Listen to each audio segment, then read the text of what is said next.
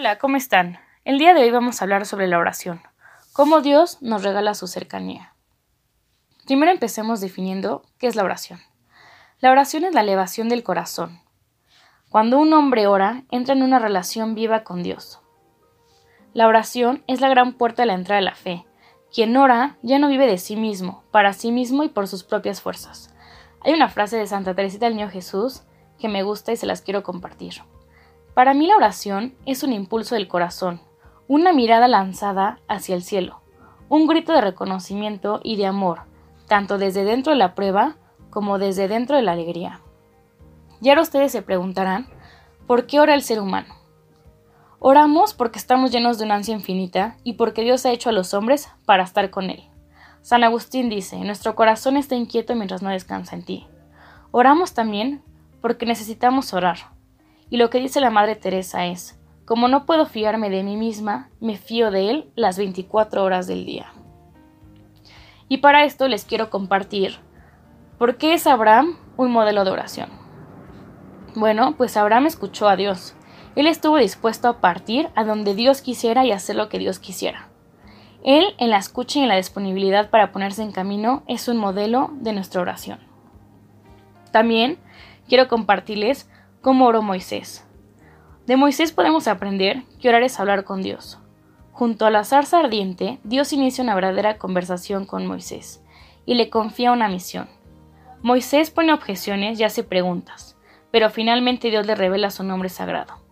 Así como entonces Moisés adquirió esa confianza con Dios y se dejó tomar del todo a su servicio, así también debemos orar nosotros y entrar en la escuela de Dios. Para esto, Vamos a ver cómo aprendió Jesús a orar. Jesús aprendió a orar en su familia y en la sinagoga, pero Jesús superó los límites de la oración tradicional. Su oración mostraba una unión tal con el Padre del Cielo como solo la puede tener quien es el Hijo de Dios. ¿Cómo oraba Jesús? Bueno, pues en su vida Jesús experimentaba toda la profundidad del cielo humano. Sin embargo, él sacó fuerzas para confiar en el Padre Celeste. Y pues sí, acuérdense que justo Dios es ese amigo cercano que tenemos. Durante el día, pues tratar de acordarnos de él y verlo como un amigo, platicar con él. Acuérdense que ya, como lo mencioné, orar es hablar con Dios. Y también quiero recordarles que orar tiene muchos beneficios. Nos quita el miedo, nos duplica las fuerzas, orar nos hace más felices y mejora esta relación con Dios. Y ahora vamos a hablar un poquito sobre las formas de oración. Sabemos que orar es algo sumamente personal y que cada persona tiene su manera peculiar de hacer oración. ¿Qué es hacer oración? Hacer oración es simplemente hablar con Dios.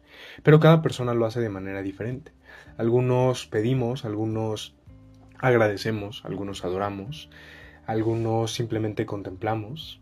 En fin, hay distintas maneras de orar, pero básicamente podemos definirlas en cinco formas bien, bien concretas. La primera es la bendición. La etimología de la palabra bendición viene del latín benedictio.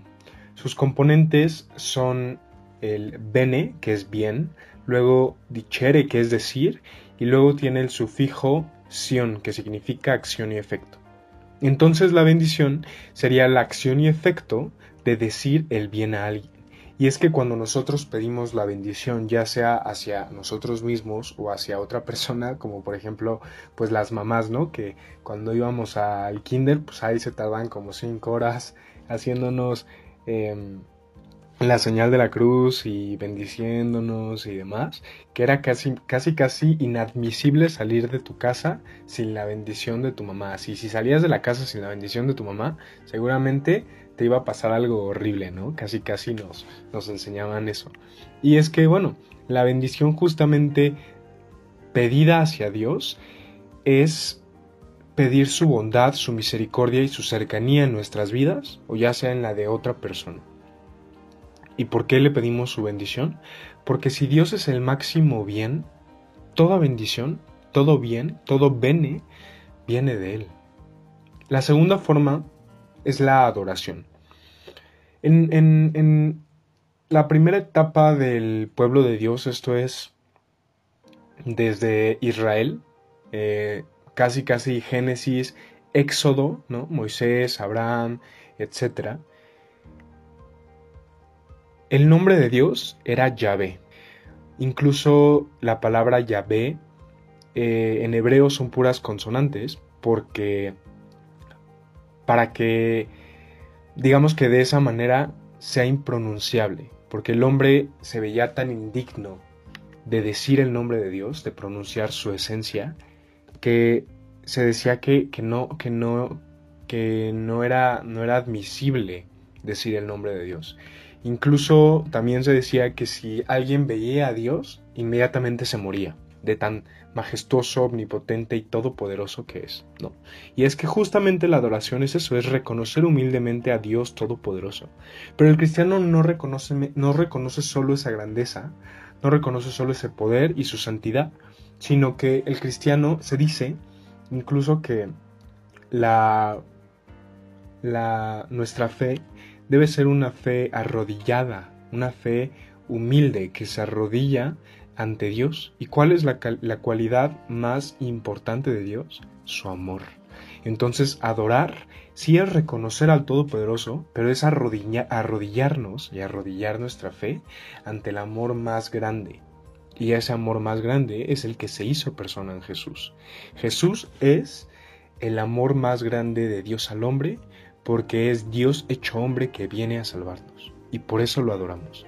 Y justamente se dice que el hombre nunca es más hombre que cuando se arrodilla ante Dios, porque este acto reconoce nuestra posición con Dios, Dios que crea hombre criatura.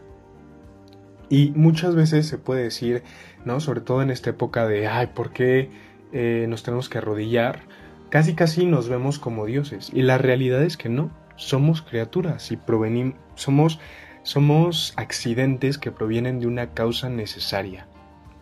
Pero aún así, a pesar de ser criaturas y accidentes de esa causa, hablar con Dios es ensalzar nuestra dignidad, porque somos la única criatura capaz de hacerlo, la única criatura capaz de hablar con Dios. Luego, la, la tercera forma de oración es la petición y la intercesión, ¿no?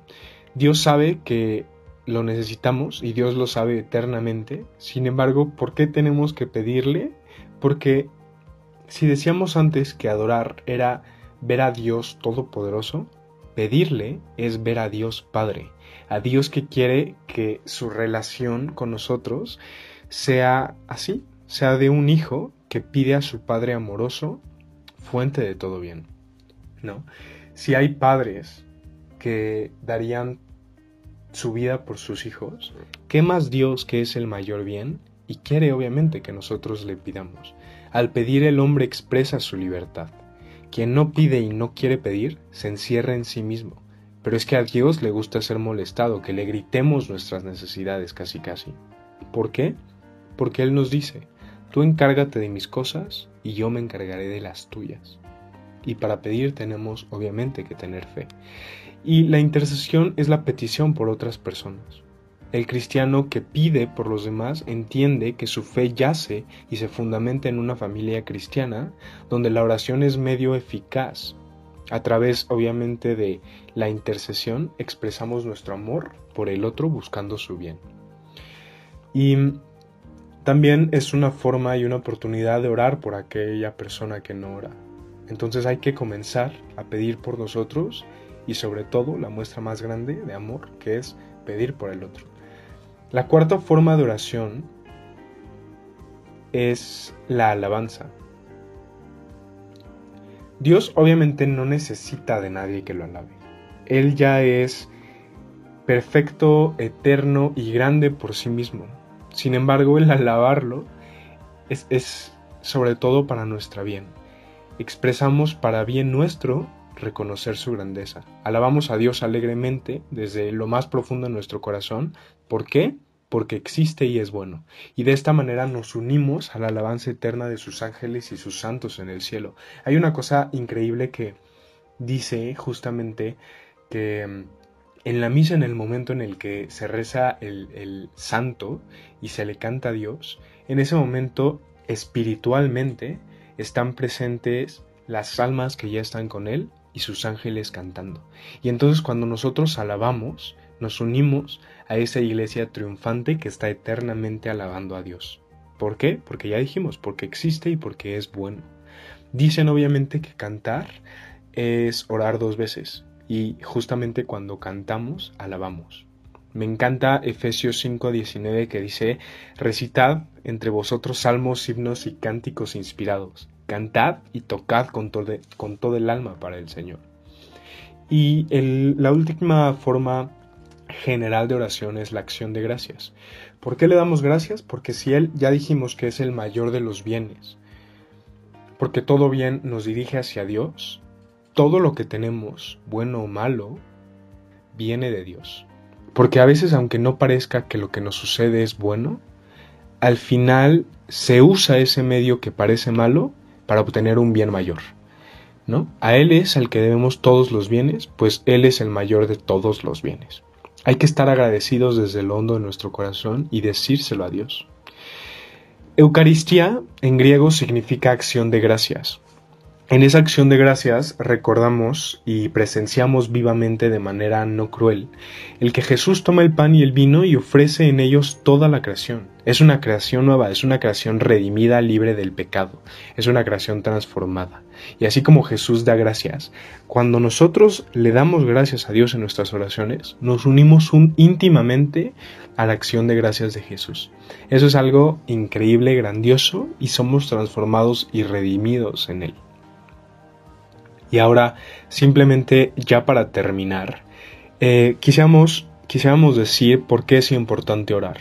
Creemos que quien ama, a, a ver, cuando alguien está enamorado de una persona, obviamente se lo tiene que expresar. Quien nunca se lo hace llegar, quien nunca le hace llegar una señal de amor, pues es que no la ama de verdad. Y lo mismo sucede con Dios. Si nosotros fieles que queremos mostrarle que lo amamos, es súper necesario darle continuamente señales de nuestro amor, ¿no? De nuestra cercanía y de nuestra amistad. Ahora, el carácter de la verdadera oración. El carácter de la oración es una oración de actitud de fe, esperanza y amor, constante y abandonada eternamente a su voluntad. Cuando un cristiano ora, cuando un católico ora, sale en ese momento de sí mismo y entra en una actitud de confianza con Dios. Y al mismo tiempo ponemos toda nuestra confianza en Él, que nos escucha, nos acoge y nos perfecciona. Una oración, entonces, es necesaria que lleve en sí un abandono total a Él y a su voluntad. A veces, obviamente, sentimos que nuestra oración no funciona, pero a veces también perdemos de vista que la oración no busca un éxito superficial, no busca sentirte bien en el momento, no busca sentir sensación palpable, no busca esa realidad sensible, sino una realidad interna, la voluntad y la cercanía de Dios sobre todo. Y es que a veces en ese silencio se esconde una invitación a dar un paso más hacia la entrega total, hacia una fe sin límites. Quien ora debe dejar a Dios la libertad plena de hablar cuando Él quiera, de cumplir lo que Él quiere y de donarse como Él quiera. Una oración, una frase, perdón, que a mí me encanta es, no ores para que Dios te escuche, sino ora para escuchar a Dios. Y muchas veces hay que ser inteligentes para saber escucharlo en el silencio. Y por último, no hay que temer cuando la distracción em, nos aparezca cuando oremos. Ese sentimiento de vacío le ha ocurrido a todas las personas, incluso a los más santos, ¿no? Santa Teresa de Jesús incluso durante muchos años de su vida no lo sintió y aún así tenía una actitud orante, una actitud constante de fidelidad en Dios. ¿La oración es una huida a la realidad? Absolutamente no. Quien ora no huye de la realidad y no se encierra en su burbujita rosa en donde nada malo pasa. La oración es esa fuerza y esa lucha para hacer frente a una realidad muchas veces difíciles. Es esa fuerza interna que nos ayuda a encarar la realidad de, mayor, de mejor manera. Es un combate también se dice. Los maestros espirituales dicen que es un combate, ¿no? Porque es el crecimiento interior de la fe y el amor contra la parte de nosotros que nos da flojera o esa parte más animal y menos espiritual. Así se lucha de vida o muerte. El campo de batalla es eso, es como tu diablito y tu angelito, uno en cada hombro, peleando, ¿no? Para ver quién gana. Y muchas veces nos ganará la flojera y muchas veces no querremos y muchas veces fallemos, pero siempre hay que tener presente que es un combate donde al final tenemos que salir victoriosos, porque vamos a sacar muchos frutos muy buenos y muy lindos de la oración. El, el arma del cristiano es la oración. Podemos dejarnos vencer por nosotros o por nuestro egoísmo, perdernos en nimiedades o ganar como premio a Dios. Así que ojalá eh, esto los inspire a orar más, a pedir más y sobre todo a ver la oración como esa, como esa arma para afrontar de mejor manera esta realidad que muchas veces es difícil, pero saber que, que con la oración se pueden hacer cosas increíbles y poco a poco ir mejorando en ella. Así que muchas gracias em, por su atención a todos nuestros oyentes por favor síganos en nuestras redes sociales, Misión Amor y Servicio. Eh, estén muy pendientes porque subimos cosas bastante interesantes y sigan escuchando este podcast y ojalá lo puedan compartir porque es algo de mucho valor que queremos entregar y que creemos que muchas personas lo pueden necesitar, sobre todo para entender realmente y de manera juvenil qué es la fe. Así que muchas gracias y hasta luego.